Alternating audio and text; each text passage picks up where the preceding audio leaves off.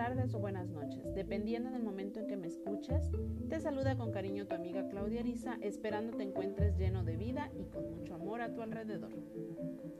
La autoconciencia. ¿La habías escuchado? El hablar de la autoconciencia es hablarnos a nosotros mismos, a ese otro yo, ese otro ser espiritual que se rige a través de nuestras emociones y nuestros sentimientos. Tengo aquí tres preguntas que yo considero nos deberíamos de hacer. Número uno, ¿me conozco a mí mismo? Número dos, ¿qué tanto me conozco? Número tres, ¿qué tanto reconozco de mi persona?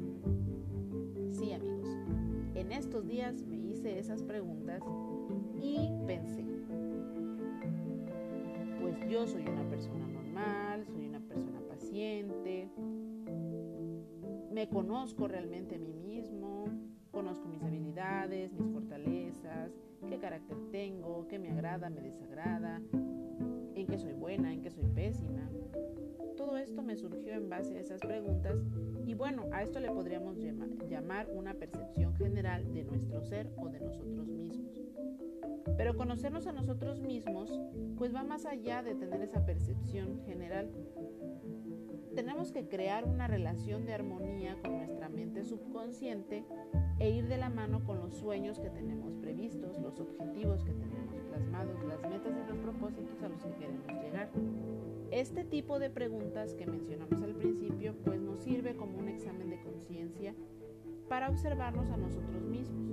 Aquí aparecen otras preguntas, como son, ¿todo lo que llevamos vivido es lo que realmente queremos? ¿Qué nos ha dejado como resultado? ¿Es bueno o es malo? ¿Estamos conformes o satisfechos con ese resultado? La autoconciencia va de la mano con el autoconocimiento personal. Este nos indica que existe un proceso de aprendizaje o conocimiento acerca de nosotros mismos, en momentos particulares de tiempo de acuerdo a las circunstancias, sean internas o sean externas. Estas situaciones determinarán la forma en cómo nos expresemos al pensar, al hablar, el sentir, el comportamiento, las relaciones sociales y aparte las actitudes que poseemos. Hagamos pausa un momento y nos daremos cuenta que nuestros sentimientos van de la mano con nuestras acciones. De una forma inconsciente detonan y nos damos cuenta de ellos hasta que la situación se ha presentado. Conseguir un profundo conocimiento de nosotros mismos no es sencillo, pero tampoco es imposible. Para esto requerimos de una capacidad de autocrítica. Esta actitud crítica hace uno mismo recalcando en esta parte que debemos de ser conscientes de discernirnos y reconocernos las propias limitaciones que tenemos como. ¿Por qué debemos de, recalcar esta parte? Porque es una parte muy delicada en el que en la autocrítica aparece la crítica constructiva y la crítica negativa.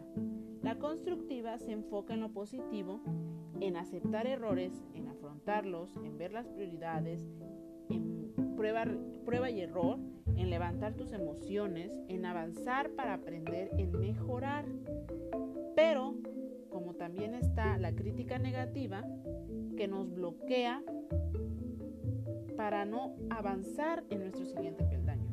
Muchos entramos en estados de pánico, nos volvemos inútiles, no logramos esos objetivos, mostramos más inseguridad con nosotros mismos y truncamos esos sueños futuros.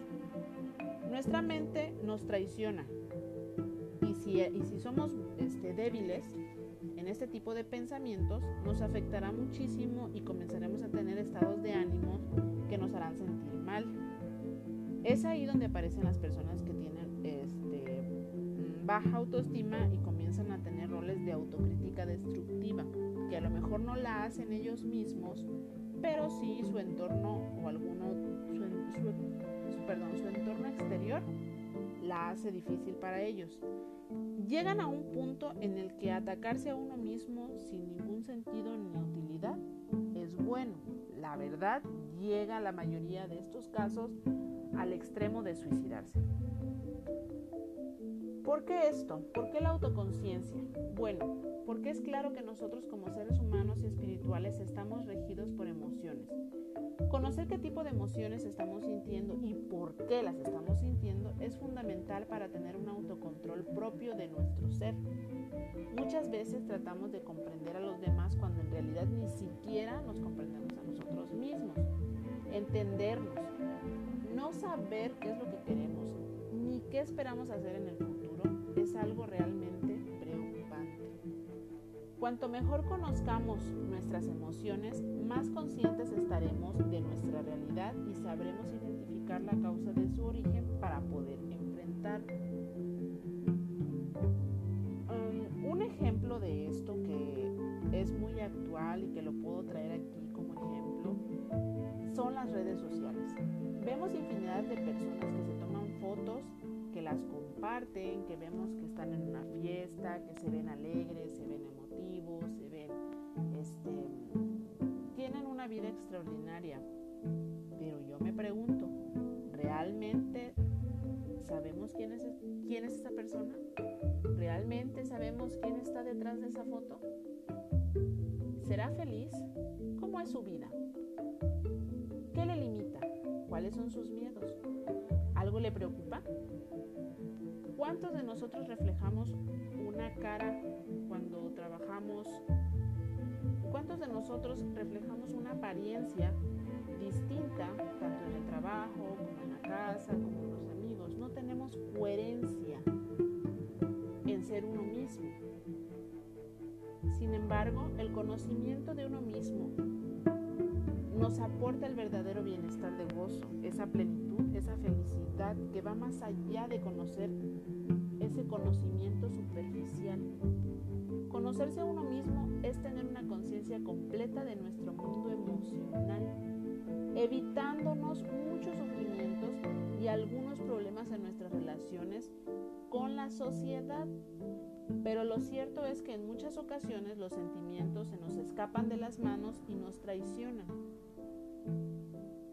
Se nos recomienda llevar un diario emocional de nuestros sentimientos día a día, lo cual no lo hacemos. Es más, la mayoría de las personas ni siquiera por su mente les pasa crear un diario. Y como buen mexicano que no hacemos escribir un diario, eso nos podría ayudar como base para examinarnos ese diario nos servirá de reflexión sobre nuestros comportamientos. Además de eso, generaríamos un hábito de la autoobservación, porque muchos de los estados emocionales que alcanzamos o podemos tener son imperceptibles. Es conveniente prestar atención a los indicadores emocionales porque todos tienen una enseñanza. ¿Para qué? Para lograr mantener o tener un bienestar personal y no inclinarnos en buscar culpables o excusas como todo buen mexicano.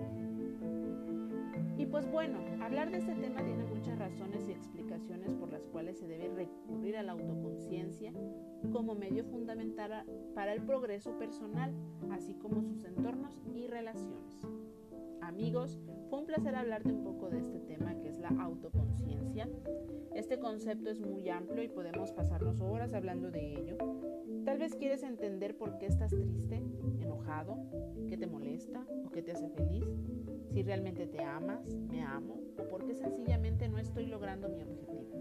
Entonces tu mente subconsciente y tu cuerpo alrededor de un montón de circunstancias externas te han detenido en alguna parte del camino. Amigos, encontrémonos nuevamente y vivamos en paz. Esa felicidad y esa armonía que nos hace falta, busquémosla. Nosotros mismos tenemos el poder de amar y ser amados, de dar y recibir. Ámate a ti mismo para poder darle amor a los demás.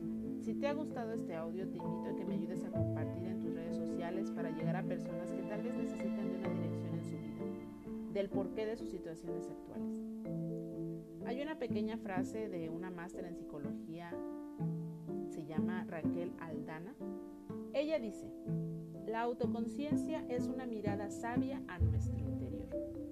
Espero tus comentarios al igual que tu visita en mis redes sociales. Te deseo amor y bienestar. Nos vemos en el siguiente episodio. Hasta la próxima.